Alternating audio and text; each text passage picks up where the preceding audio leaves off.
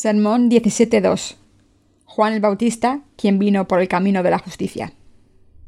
Mateo 17.1.13 Seis días después Jesús tomó a Pedro, a Jacobo y a Juan su hermano, y los llevó aparte a un monte alto, y se transfiguró delante de ellos, y resplandeció su rostro como el sol, y sus vestidos se hicieron blancos como la luz.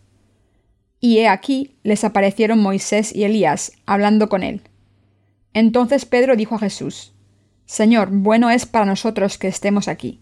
Si quieres, hagamos aquí tres enramadas, una para ti, otra para Moisés y otra para Elías. Mientras él hablaba aún, una nube de luz los cubrió.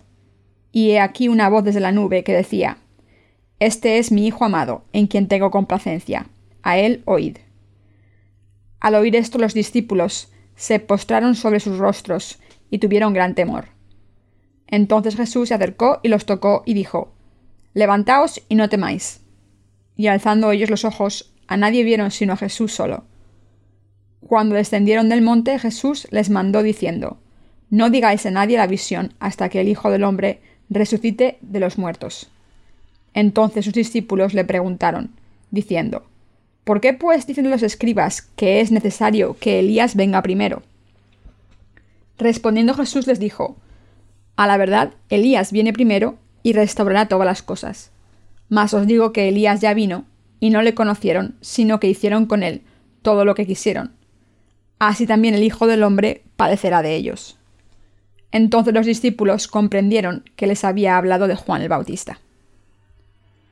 El pasaje de las Escrituras de hoy viene de Mateo 17, 1-13. Aquí se dice que Jesús tomó a tres de sus discípulos, Pedro, Santiago y Juan, y se los llevó a un monte alto. Entonces allí ocurrió algo extraordinario. Moisés y Elías descendieron del cielo. Entonces las vestiduras de Jesús se volvieron de un blanco deslumbrante, y su imagen se transformó. Jesús habló con Moisés y Elías. Cuando Pedro vio esto, dijo, Construyamos tres tabernáculos, uno para ti, uno para Moisés y uno para Elías. Nos gustaría construir tres tabernáculos y vivir junto a ti. Entonces una nube cubrió el cielo y una voz habló desde una nube. Este es mi Hijo amado, en quien tengo mi complacencia. Escuchadle. Pedro, Santiago y su hermano Juan subieron a la montaña con Jesús, y cuando llegaron a la cima, Jesús se transfiguró de repente, y Elías y Moisés aparecieron para hablar con él. Entonces una nube cubrió el cielo, y una voz dijo, Este es mi Hijo amado, en quien tengo mi complacencia. Escuchadle. Pueden imaginar la misteriosa escena. ¿Por qué les mostró esto Jesús a sus discípulos? Jesús les dejó ver cómo hablaba con Elías y Moisés, pero ¿qué significaba esto? El versículo 2 dice, Y se transfiguró delante de ellos, y resplandeció su rostro como el sol, y sus vestidos se hicieron blancos como la luz. En Daniel está escrito, y los que enseñan la justicia a la multitud como las estrellas a perpetua eternidad. Daniel 12:3. La Biblia dice aquí que las vestiduras de Jesús se hicieron blancas como la luz. Dios nos prometió que nos cambiaría el último día, tal y como Él cambió. Así que cuando nos transformemos el último día, seremos cambiados como Jesús fue transfigurado. Brillaremos como el sol ese día. Cuando el Señor vuelva, resucitaremos y nuestras imágenes serán transformadas. Por eso Jesús llevó a sus discípulos a la montaña para enseñarles estas cosas. Después de enseñarles estas cosas a sus discípulos en la montaña, Jesús les habló en el camino de vuelta. Como está escrito en el versículo 9, Cuando descendieron del monte, Jesús les mandó diciendo, No digáis a nadie la visión hasta que el Hijo del Hombre resucite de los muertos. Entonces los discípulos le preguntaron, ¿Por qué, pues, dicen los escribas que es necesario que Elías venga primero? Entonces la Biblia prosigue. Respondiendo Jesús les dijo, A la verdad, Elías viene primero y restaurará todas las cosas. Mas os digo que Elías ya vino, y no le conocieron, sino que hicieron con él todo lo que quisieron. Así también el Hijo del Hombre padecerá de ellos. Entonces los discípulos comprendieron que les había hablado de Juan el Bautista. Los discípulos se preguntaban, Señor, todas las escrituras se completan con tu bautismo, crucifixión y resurrección. Pero ¿por qué dicen los escribas que Elías debe venir primero? Las escrituras fueron escritas hace mucho tiempo y los escribas masotéricos afirman, para que nuestro Señor complete la profecía del Antiguo Testamento, Elías debe venir primero. Decían que solo cuando Elías viniese la salvación de la humanidad podría cumplirse y todo lo que Dios prometió podría restaurarse. La restauración de todas las cosas se refiere al hecho de que al enviar al Señor, Dios librará a los descendientes de Adán, que fueron expulsados del jardín del Edén por el pecado, y así nos hará hijos suyos. En otras palabras, los discípulos le estaban diciendo a Jesús, los escribas dicen que Elías debe venir primero para que esa salvación se cumpla, y para que todo lo que tú prometiste sea restaurado, como el jardín del Edén, y para que seamos de nuevo el pueblo de Dios. ¿Quién es Elías? Jesús les contestó diciendo, Mas os digo que Elías ya vino, y no le conocieron, sino que hicieron con él todo lo que quisieron. En otras palabras, Dios ya había enviado a Elías, pero la gente no había creído en él. Entonces Jesús añadió, Así también el Hijo del Hombre padecerá de ellos, indicando que del mismo modo en que Juan el Bautista había sufrido mucho en este mundo, Jesús también sufriría. Cuando sus discípulos oyeron esto, se dieron cuenta de que Juan el Bautista era Elías. El versículo 13 dice, Entonces los discípulos comprendieron que les había hablado de Juan el Bautista.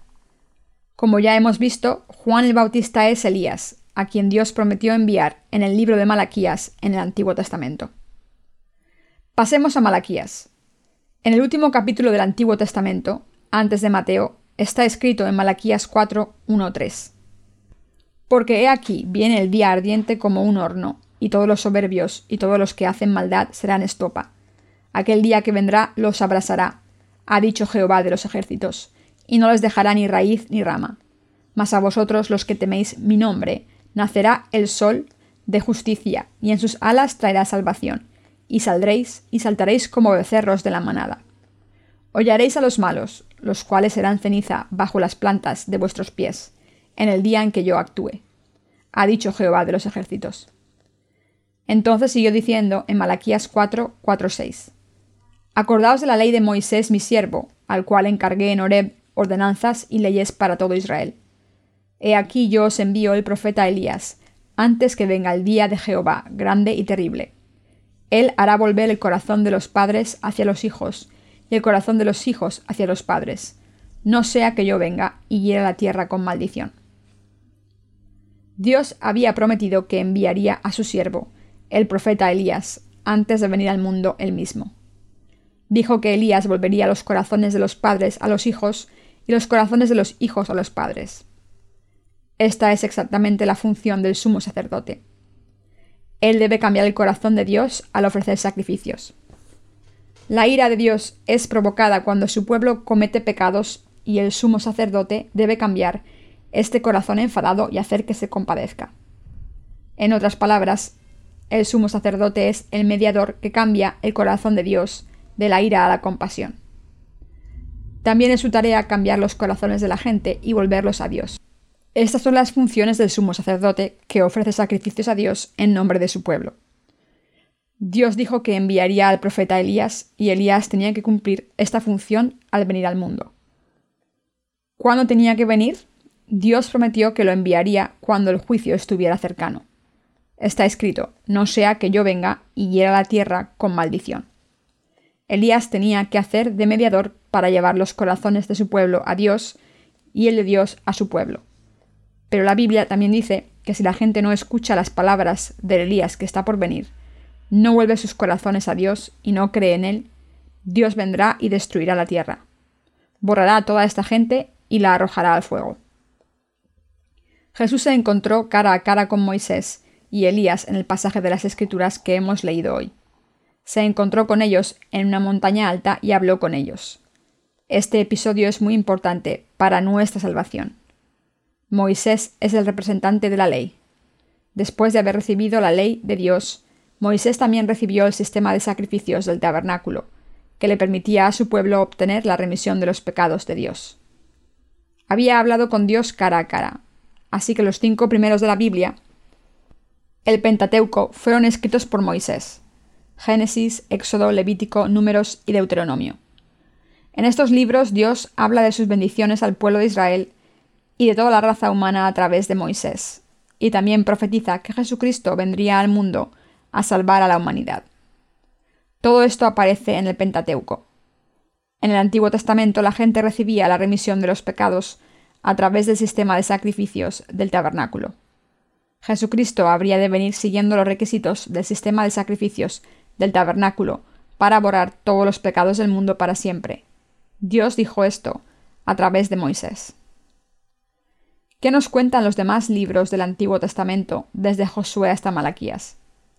Nos dicen, cumplid la ley de Dios. Si adoráis ídolos y no obedecéis la ley, Dios os juzgará. Desde el libro de Josué hasta Malaquías, el Antiguo Testamento habla del ciclo del pecado y el arrepentimiento del pueblo de Israel, y cuenta cómo fue castigado por no cumplir la ley, cómo se arrepintió y cómo cayó en el pecado de nuevo. Por tanto, el Pentateuco constituye la base fundamental de la salvación. Entonces podrá entender ahora por qué Jesús subió a la montaña y trajo a Moisés y a Elías para hablar con ellos. Elías era un siervo de Dios, que había llevado al pueblo de Israel de vuelta al Señor, testificando, Dios es el verdadero Dios, Jehová es el verdadero Dios. Sin embargo, el profeta Elías, profetizado en el libro de Malaquías, que tendría que venir antes que el Señor para preparar su camino, se refiere a Juan el Bautista, de quien Jesús dijo que era el mayor hombre nacido de mujer. Mateo 11:11.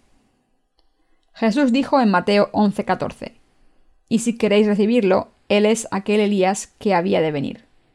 Y también dijo en Mateo 11, 11, 12, De cierto os digo, entre los que nacen de mujer no se ha levantado otro mayor que Juan el Bautista, pero el más pequeño en el reino de los cielos mayor es que él. Desde los días de Juan el Bautista hasta ahora, el reino de los cielos sufre violencia y los violentos lo arrebatan. ¿Por qué sufre violencia el reino de los cielos desde los días de Juan el Bautista? porque los pecados de la humanidad fueron pasados a Jesús a través del bautismo de Juan el Bautista. Por eso los que creen que todos sus pecados han sido pasados a Jesús a través de Juan el Bautista pueden tomar el reino de los cielos por la fuerza. En otras palabras, entran en el reino de los cielos por fe. El versículo 14 dice, Y si queréis recibirlo, él es aquel Elías que había de venir. ¿Quién dijo Jesús que era Elías? Juan el Bautista. En otras palabras, este Elías es alguien absolutamente indispensable y necesario para nuestra salvación y no es otro que Juan el Bautista. Solo cuando este Elías viniera, los pecados de todo el mundo podrían ser pasados a Jesús y así estaríamos sin pecados. En otras palabras, Juan el Bautista, que era Elías, llevó a todo el mundo a la presencia de Dios al bautizar a Jesús y al pasarle todos los pecados como Juan el Bautista pasó los pecados del mundo a Jesús y ofreció un sacrificio en nuestro lugar, cumplió el papel de Elías. Lucas dice refiriéndose a Juan el Bautista, e irá delante de él con el espíritu y el poder de Elías, para hacer volver los corazones de los padres a los hijos y de los rebeldes a la prudencia de los justos, para preparar el Señor un pueblo bien dispuesto. Lucas 1.17 esto es lo que Zacarías, el padre de Juan el Bautista, había profetizado antes de que Juan el Bautista naciera. Nuestra salvación es el cumplimiento de toda la ley y de los estatutos del sistema de sacrificios que Dios habló a través de Moisés. Al enviar a Jesucristo, su Hijo, a este mundo, Dios Padre nos ha salvado a todos los que estábamos destinados al infierno por no cumplir la ley. Cuando Jesús vino al mundo, aceptó todos los pecados de la humanidad al ser bautizado por Juan el Bautista, y al cargar con todos los pecados del mundo, fue a la cruz, donde murió y nos salvó a todos. Así es como hemos recibido nuestra salvación. Por eso Jesús, Moisés y Elías son indispensables para nuestra salvación. Son absolutamente indispensables para el cumplimiento de la salvación, es decir, para la restauración de la verdadera relación con Dios. Por eso Jesús llamó a Moisés y a Elías para hablar con ellos.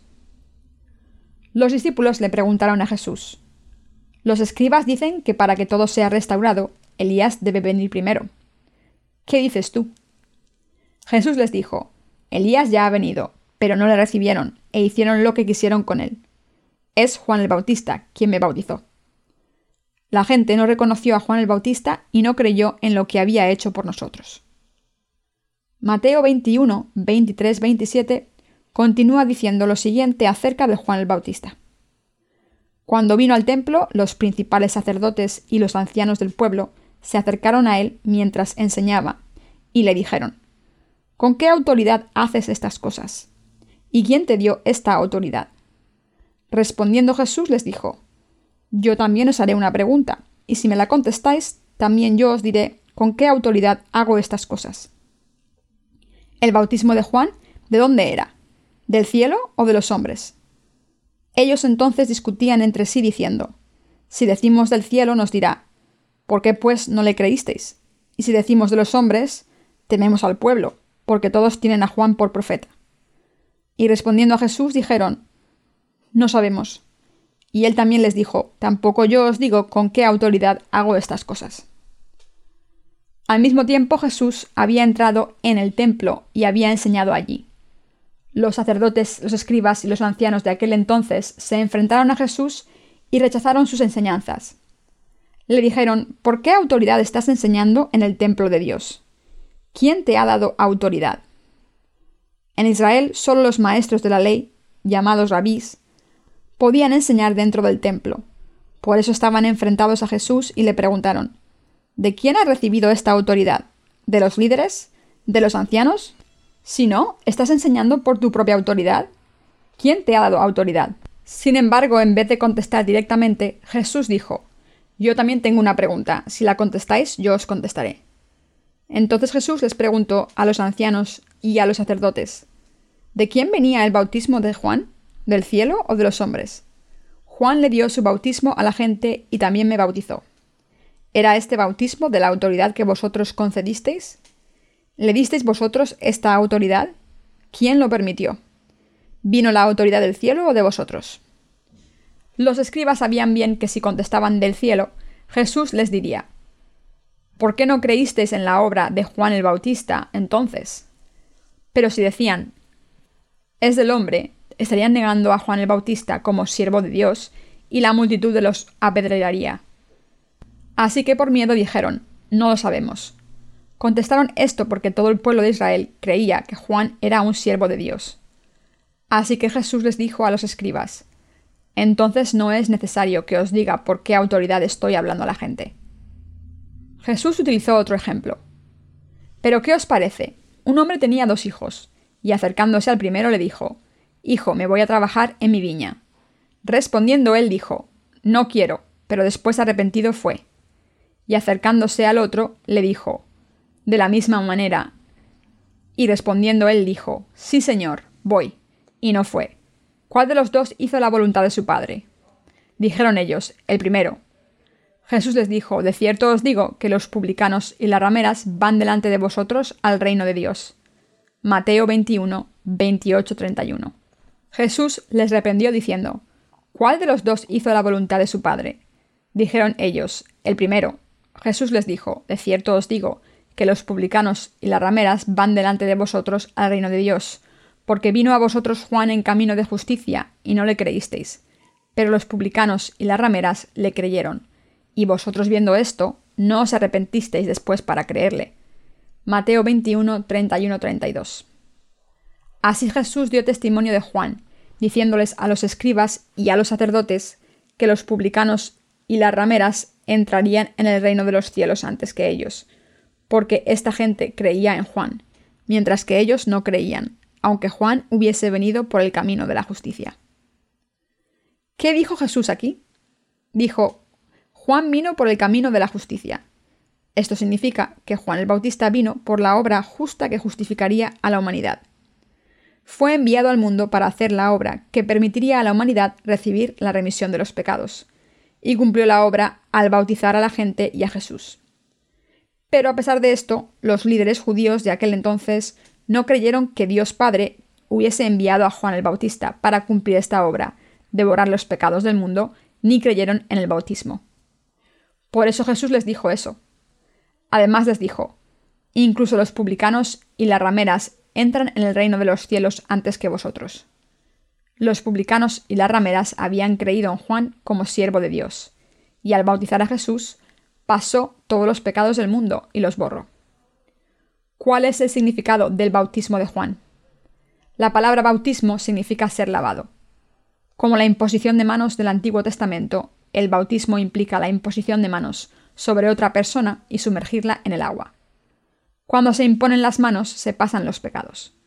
Esta institución ha sido establecida por Dios y es efectiva para todo el mundo. Si dejan que una persona poseída por demonios les haga una imposición de manos, los demonios se les pasarán a ustedes. Cuando alguien intenta hablar en lenguas, otra persona que habla en lenguas, por una posesión demoníaca, impone las manos sobre la otra y ora. Entonces el demonio se pasa a esa persona que acaba de recibir la imposición de manos y empieza a hablar en lenguas. Esta gente tiene ataques de repente, habla en lenguas incontroladamente, se revuelca por el suelo y monta todo tipo de números. Esto se debe a que tienen demonios dentro. Por entonces los espíritus malvados que han poseído a la otra persona los han invadido a ellos también. Por eso la imposición de manos transfiere cosas. Mis queridos hermanos, la palabra bautismo significa, ante todo, borrar pecados. Juan llamó a todo el mundo a ser bautizado. Borren sus pecados, deben borrar sus pecados. Juan el Bautista dio el bautismo del arrepentimiento al pueblo de Israel, para que recibiesen la remisión de los pecados. Marcos 1.4. Pero también bautizó a Jesús, y este bautismo era el que pasó todos los pecados de la humanidad a Jesús. El bautismo que Jesús recibió de Juan el Bautismo era el bautismo que borró los pecados de todo el mundo. Por eso el bautismo también significa ser lavado, ser enterrado y pasar. Mis queridos hermanos, ¿qué tenía que pasar para que nuestros pecados fuesen eliminados? Para que nuestros pecados fuesen eliminados era absolutamente indispensable que Juan el Bautista impusiera sus manos sobre Jesús y le pasase los pecados de todo el mundo. ¿Qué tenía que pasar cuando nuestros pecados fueron pasados a Jesús? Como Jesús aceptó todos nuestros pecados, tenía que morir y ser enterrado. Por eso Jesús, después de cargar con todos los pecados de la humanidad, al ser bautizado, fue a la cruz como el Cordero de Dios y murió en nuestro lugar. Por eso Jesús fue enterrado. Jesús había preguntado, ¿qué es el bautismo de Juan? Pero los líderes religiosos de Israel no prestaron atención al bautismo de Juan. Así que Jesús les dijo, Juan vino al mundo por el camino de la justicia, y aunque los publicanos y rameras creyeron en él, vosotros no os arrepentisteis ni creísteis en él a pesar de haberlo visto. Iréis al infierno. Como está escrito en Malaquías, el último día serán arrojados al fuego con toda la ira de Dios. Dios iba a enviar al profeta Elías y volver los corazones del Padre a sus hijos. ¿Cómo? Al enviar a Juan el Bautista, el representante de la humanidad, y al hombre más grande de los nacidos de mujer. Al bautizar a Jesús, el Hijo de Dios y nuestro Salvador, Juan el Bautista pasó todos nuestros pecados a Cristo. A través de esto, Juan cambió de dirección la ira de Dios que estaba reservada para nosotros hacia Jesucristo, su único Hijo, e hizo posible que los que no podíamos acercarnos a Dios por nuestros pecados, pudiésemos acercarnos a Él al creer en esta verdad. Al creer en este Evangelio del agua y el Espíritu, Juan el Bautista pasó todos los pecados del mundo a Jesús al bautizarle y Jesús cargó con todos estos pecados y fue condenado por ellos en la cruz. La humanidad ahora puede estar en la presencia de Dios. Él hizo que Juan el Bautista cumpliese su función como hombre responsable del bautismo de Jesús, para que Dios tuviese misericordia de todos los que creen en Jesucristo, y en el ministerio de Juan el Bautista y poder hacerlos hijos suyos. En otras palabras, Juan el Bautista tenía un papel mediador. Está escrito, volverá los corazones de los padres a los hijos. Como último sacerdote del Antiguo Testamento, Juan el Bautista cumplió su papel de mediador a la perfección. Dios había establecido la institución del sistema de sacrificios y se lo había enseñado al pueblo de Israel a través de Moisés. Así que todos los israelitas ofrecían sacrificios a Dios basándose en el principio de representación, y Juan el Bautista cumplió su papel de sumo sacerdote. Él es el representante de la humanidad, el mayor hombre nacido de mujer. Jesús dijo que el cielo sufre violencia desde los días de Juan el Bautista. Esto significa que Juan el Bautista es el último sumo sacerdote del Antiguo Testamento, que cumplió el papel crucial de pasar los pecados del mundo al Cordero de Dios, para abrir las puertas del cielo. Dios había prometido enviar a Elías, y este Elías es Juan el Bautista. Dios había dicho que Elías volvería los corazones de los padres a los hijos y los corazones de los hijos a los padres. Juan el Bautista ofreció el sacrificio eterno en nuestro nombre. En el Antiguo Testamento, el pueblo de Israel traía animales para ser sacrificados, y el sumo sacerdote los sacrificaba en su nombre. Pero ahora este sacrificio había cambiado. El Hijo de Dios se convirtió en nuestro sacrificio expiatorio. Juan el Bautista, como último sumo sacerdote, pasó todos los pecados de la humanidad al Hijo de Dios. A través de este bautismo que Juan el Bautista entregó, Jesús aceptó todos los pecados de la humanidad. En el Antiguo Testamento, el pueblo de Israel traía un animal para ser sacrificado, y el sumo sacerdote lo sacrificaba en su lugar. Pero ahora este sacrificio había cambiado. El Hijo de Dios se convirtió en nuestra propiciación. Juan el Bautista, el último sumo sacerdote del Antiguo Testamento, pasó todos los pecados de la humanidad al Hijo de Dios. A través de este bautismo de Juan el Bautista, Jesús aceptó todos los pecados de la humanidad. Como Juan el Bautista cumplió su función para romper el muro de pecados que había separado a la humanidad de Dios, volvió el corazón del Padre a los hijos y el de los hijos al Padre. Por tanto, todo el mundo puede recibir la remisión de los pecados si cree en el bautismo de Jesús y en su sangre derramada en la cruz. Dios nos ha dejado completamente sin pecados a todos los que creemos en la salvación que el Señor ha traído. A todos los que creen en este Evangelio del agua y el Espíritu, proclamando que Jesús aceptó todos sus pecados a través del bautismo que recibió de Juan el Bautista y que los ha borrado todos. Como está escrito, Juan vino por el camino de la justicia. Juan el Bautista pasó los pecados de la humanidad a Jesús mediante el bautismo. Sin embargo, por mucho que gritemos que nuestros pecados han sido pasados a Jesús a través de Juan el Bautista, la gente de hoy en día no cree. Esto es ridículo. ¿No está claro quién es Juan el Bautista en la Biblia? Es Juan el Bautista, a quien Jesús aprobó más. Es Juan el Bautista de quien Jesús dio un testimonio personal de aprobación. A través de Juan el Bautista Jesús cargó con todos los pecados del mundo. Jesús no dijo, cargaré con todos vuestros pecados por mi cuenta. Del mismo modo en que los israelitas en el Antiguo Testamento pasaban sus pecados a un animal a través del sumo sacerdote, Jesús vino al mundo como Cordero de Dios y nuestro sacrificio, y aceptó nuestros pecados a través del bautismo. Esto está muy claro, pero a pesar de esto la gente no cree.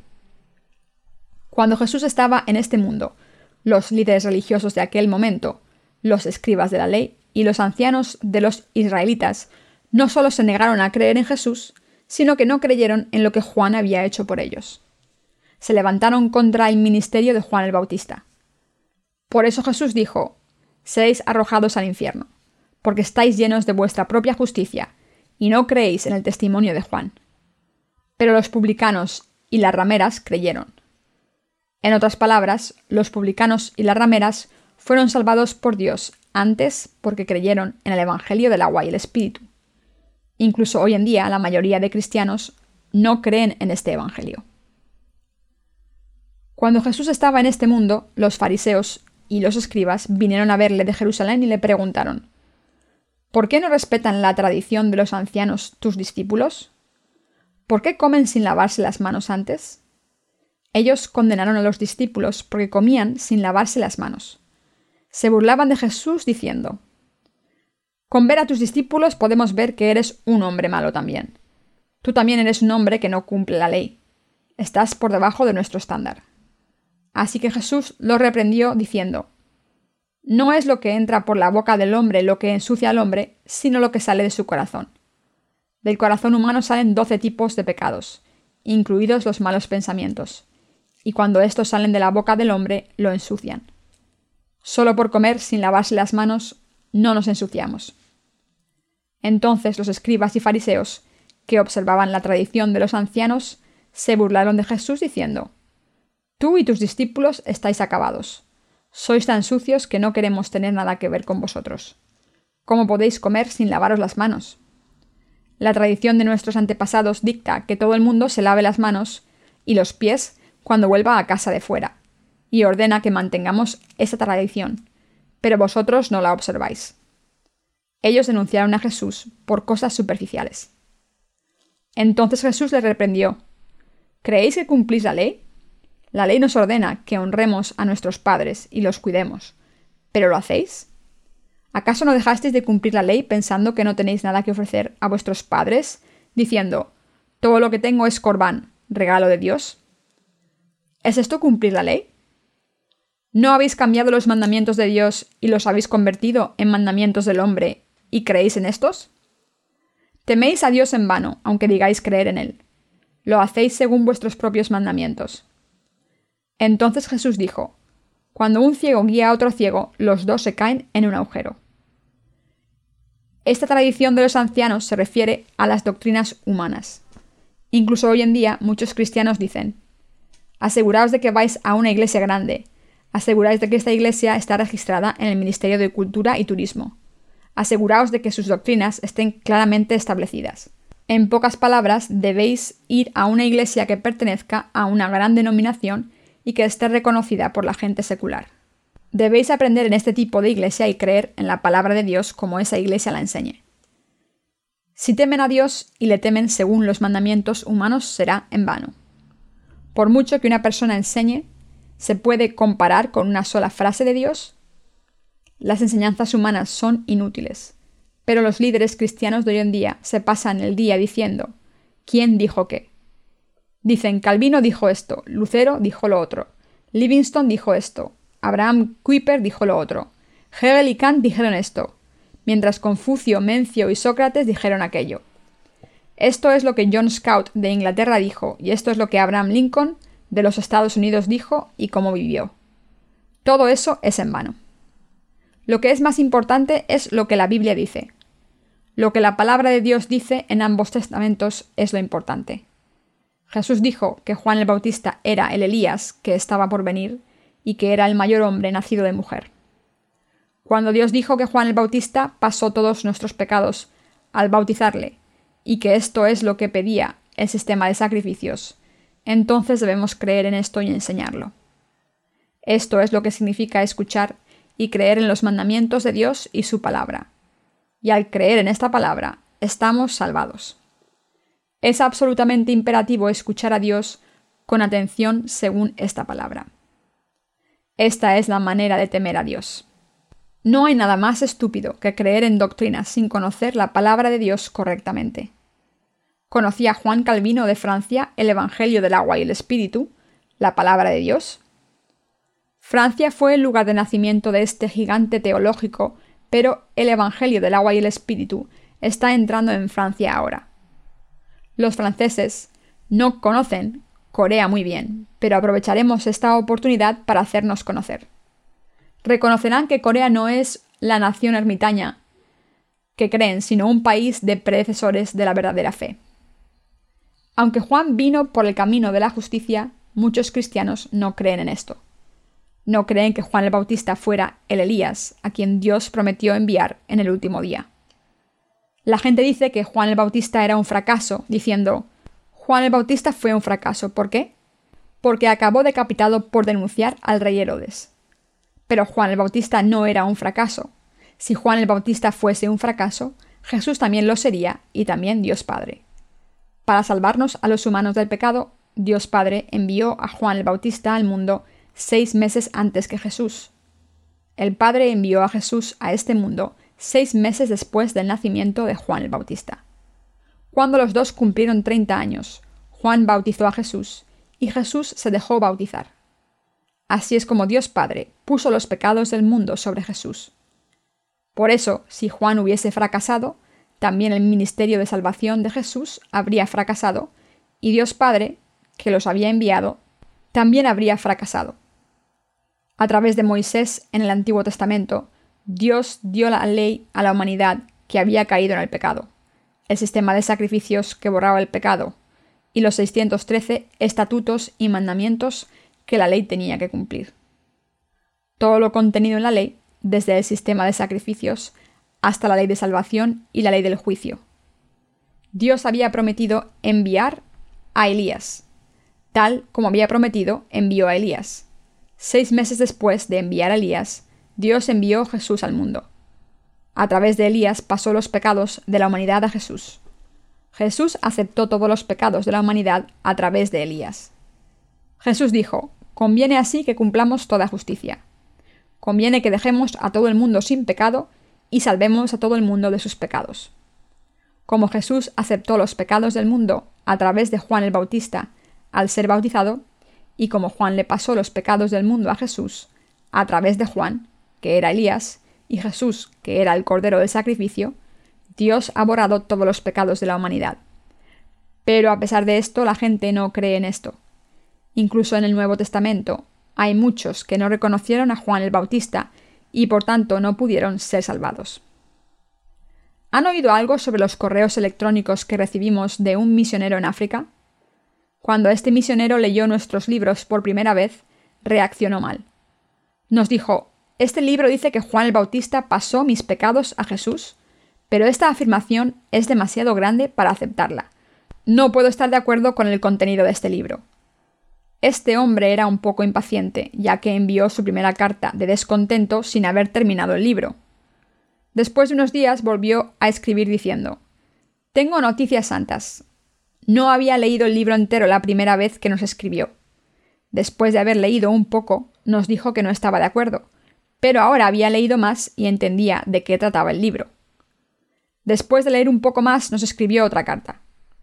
Me gustaría darles buenas noticias. Yo también estoy de acuerdo con su postura acerca del bautismo de Jesús, con que Dios pasó nuestros pecados a Jesús a través de Juan el Bautista. Mis pecados fueron pasados y ahora no tengo pecados. Muchas personas del extranjero están de acuerdo con nosotros. Están confesando que aunque han creído en Jesús durante mucho tiempo, era la primera vez que escuchaban este Evangelio. En mi libro había escrito, aparte de los escritos de los discípulos de Jesús, este es el primer libro en el mundo entero que contiene el Evangelio del agua y el Espíritu. Estas personas no se oponen, sino que están de acuerdo en silencio. Incluso en este momento muchas personas están confesando, después de haber leído nuestros libros. Nunca he leído un libro así en todo el cristianismo admiten que Juan el Bautista pasó los pecados del mundo a Jesús. Aceptan en sus corazones que Jesús tomase los pecados del mundo a través de Juan el Bautista. Lo aceptan con tan solo leer un libro. Al principio, como esta palabra les resultaba un poco extraña, pensaban que era exagerada, pero ¿qué ocurre cuando se les explica el Evangelio según la Biblia? Que lo aceptan. Así que ahora muchos extranjeros están naciendo de nuevo. En este momento, hay nuevos creyentes que nacen de nuevo. En sus comedores y baños muchas personas están leyendo nuestros libros con el ojo de la fe y ahora creen en el Evangelio diciendo, entonces no tengo pecados, esto es lo que dice la Biblia. Entonces nos escriben, me gustaría compartir estas buenas noticias con ustedes. Estoy de acuerdo con que Jesús cargó con todos mis pecados al ser bautizado. Toda la humanidad está de acuerdo con que Jesús cargó con nuestros pecados en la cruz y fue crucificado. Incluso el diablo está de acuerdo con esto. Pero algunas personas me atacan diciendo, ¿cómo es que solo el pastor Young sabe esto? ¿Por qué solo habla de esto todo el tiempo? ¿De verdad tiene que estudiar solo estas cosas? Yo no tengo que encontrarlas, solo leo la Biblia. Cuando la Biblia entera habla de esta salvación, ¿no es inevitable que la vea aunque no la esté buscando? Cuando empiezo a leer la Biblia, leo mucho, la leo hasta que estoy lleno.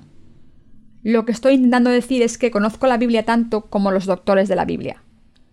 Todo el mundo que cree en Dios creerá en el bautismo de la justicia que Juan le dio a Jesús, el camino de la justicia, porque este camino está claro. Esto es lo que dice la Biblia y estaba profetizando en el Antiguo Testamento. Está escrito, He aquí yo os envío el profeta Elías antes de que venga el día de Jehová grande y terrible. Él hará volver el corazón de los padres hacia los hijos y el corazón de los hijos hacia los padres, no sea que yo venga y hiera la tierra con maldición. La gente está volviendo a Dios en el Evangelio del agua y el Espíritu.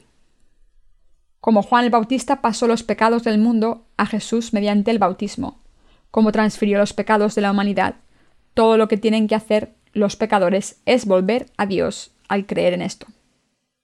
¿Acaso no nos volvimos a Dios? ¿No dijimos que creíamos? Por supuesto que sí. Si Juan el Bautista no hubiese hecho esta obra, la muerte de Jesús habría sido en vano. La salvación no se podría alcanzar, por mucho que creyésemos, por mucho que llorásemos, nos martirizásemos, ofreciésemos nuestro dinero o sirviésemos a los demás. Al final acabaríamos lamentándonos como Judá. ¿Por qué creí? Hubiese sido mejor no creer. Ojalá no hubiese nacido. Sin embargo, Juan el Bautista pasó todos nuestros pecados a Jesús al bautizarle, y por eso podemos creer con fe en Dios. Mis queridos hermanos, Juan vino por el camino de la justicia y nos convirtió en instrumentos de su justicia. Jesús aceptó todos los pecados del mundo al ser bautizado para que la gente recibiese la remisión de los pecados. Al ser bautizado por Juan, Jesús borró todos los pecados del mundo, fue crucificado y nos salvó. Si la palabra dice que es así, debemos creerlo. Jesús trajo a Moisés y Elías y habló con ellos. Aunque no está escrito en la Biblia exactamente de lo que hablaron, está claro que los tres hablaron. Moisés representa la ley y Elías representa al sumo sacerdote. Era el mayor sacerdote de los nacidos de mujer, es decir, el representante. La Biblia menciona la tierra a menudo. La tierra se refiere a los corazones de la gente, se refiere a sus espíritus. ¿Qué dice el último versículo de Malaquías? Dice, no sea que yo venga y hiera la tierra con maldición. Esto significa que Dios derramará su ira en los que no crean en la verdad de salvación. Puede que se pregunten por qué estoy diciendo esto otra vez cuando ya creen. Pero lo estoy diciendo porque hay muchos que no creen todavía. Pero la cosa no se acaba cuando reciben la remisión de los pecados, sino que todavía hay demasiadas almas que son nuestra responsabilidad. Toda la raza humana debe creer en esto. Mucha gente ha empezado a creer en esto. Seguiré publicando nuestro periódico del Evangelio, por mucho que suba el precio del papel. Estoy seguro de que quien se encuentre con nuestro periódico por casualidad, lo leerá y vendrá a nuestra iglesia diciendo, Por favor, ayudadme, quiero escuchar la palabra. No tenía ni idea de que esta palabra existía.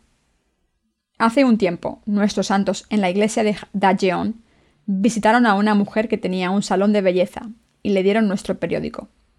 Después de leerlo, esta peluquera lo dejó encima de la mesa en su salón de belleza. Una de las clientas lo leyó mientras esperaba su turno y le dijo a la peluquera ¿Sabe dónde está esta iglesia? ¿Me puede llevar a este lugar donde se predica esta maravillosa palabra? He sido cristiana durante mucho tiempo, pero mis pecados no han desaparecido. ¿Me ayuda a encontrar esta iglesia? Así que ella pudo contactar con nosotros por teléfono y el pastor de la iglesia de Dejeon le predicó el Evangelio y así recibió la remisión de los pecados. Mis queridos hermanos, la palabra de Dios nunca desaparecerá. Seguirá así para siempre. Las noticias más maravillosas del mundo son esta palabra que proclama que Juan pasó nuestros pecados a Jesús al bautizarle, que Jesús cargó con los pecados del mundo y los llevó a la cruz, murió y se levantó de entre los muertos de nuevo y que así nos ha salvado. Estas noticias son las mejores del mundo. Tienen tanto poder como la dinamita y son más bellas que cualquier melodía. ¿Creen en esto, hermanos? ¿O están aburridos de escuchar lo mismo una y otra vez? Mis sermones eran más largos que este. Cuando eran muy largos, duraban tres horas. Hoy en día estoy siendo más considerado. Si tuviese que predicar todo lo que tengo en la cabeza, hablaría durante tres o cuatro horas. Así que comparado con el pasado, hoy en día nuestros sermones son bastante moderados. Mis queridos hermanos, pueden predicar esta verdad del Evangelio del agua y el Espíritu solo si la conocen. ¿Han predicado este Evangelio antes? Cuando intentan predicar el Evangelio, ¿encuentran las palabras adecuadas? Solo si escuchan la palabra de Dios con todo detalle y la confirman, podrán predicar con precisión cuando alguien se levante contra la palabra y así le harán rendirse la palabra y salvarán su alma. Preferirían ser salvados solos y quedarse la verdad para sí mismos.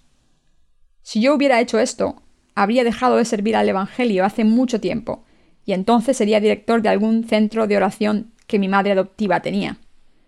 Entonces algunos de ustedes habrían venido a mi centro a orar. Bienvenido, ¿qué le trae aquí? He venido a orar. Vaya a esa habitación a orar, puede usarla. Entonces llorarían y sufrirían intentando ayunar. La gente que visita un centro de oración quiere que el director les ponga las manos en la cabeza. Los directores suelen pedir ofrendas por la imposición de manos. Ganan mucho dinero. Si me hubiese callado en vez de haber predicado este Evangelio, ¿no irían todos camino del infierno? Si no hubiera hecho esta obra, Dios habría escogido a otra persona para hacerla, porque tiene el poder de convertir a piedras en descendientes de Abraham. Sin embargo, no puede resistir la voluntad de Dios y por eso estoy predicando el Evangelio del agua y el Espíritu. Esta es la razón por la que sigo predicando el Evangelio del agua y el Espíritu una y otra vez. Les pido que prediquen este Evangelio a los demás con todo detalle, en vez de quedárselo para ustedes mismos. Intenten escribir lo que han escuchado sobre el pasaje de las Escrituras de hoy por completo. Confírmenlo y predíquenlo a alguien. Vean por sí mismos si esa persona recibe la remisión de los pecados o no. Seguramente sí. Si la recibe a través de ustedes, el reino de Dios descenderá en su corazón también. Quizás algunos de ustedes estén demasiado cansados a estas horas del culto porque han jugado al fútbol esta tarde. He oído que nuestras hermanas juegan bien también. Yo soy buen delantero, pero hoy en día no tengo fuerzas para jugar. Tengo que pasar la mayor parte de mi tiempo cuidando mi salud y por eso no me muevo mucho. Como mi salud ha estado bastante mal últimamente, doy gracias a que puedo estar ante ustedes y predicarles la palabra. De hecho, Dios ha hecho que lo imposible sea posible. Mis queridos hermanos, ¿no deberían todos los seres humanos creer en lo que Juan el Bautista dijo? ¿Por qué no cree la gente en esto, aunque la Biblia deja claro que Juan vino por el camino de la justicia?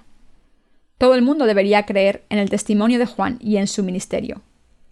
El Evangelio del agua y el Espíritu que Juan el Bautista cumplió con Jesús, es el camino de la salvación que todo el mundo debe creer. Juan el Bautista vino por el camino de la justicia y pasó todos los pecados del mundo a Jesús mediante el bautismo.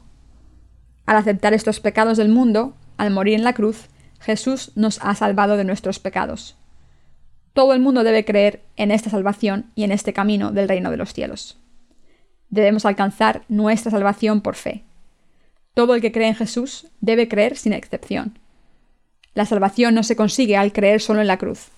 Es absolutamente necesario creer en el Evangelio del agua y el Espíritu. Por eso me gustaría compartirlo con ustedes. ¿Ustedes creen en este Evangelio? Puede que hayan escuchado esta palabra cientos de veces, pero si no aman este Evangelio, deberían estar avergonzados de sí mismos ante Dios. Si Jesús aprueba este Evangelio del agua y el Espíritu, ¿por qué no amarlo? Mis queridos hermanos, les pido que amen este Evangelio. Deben guardarlo con fe y deben creer en él con el corazón.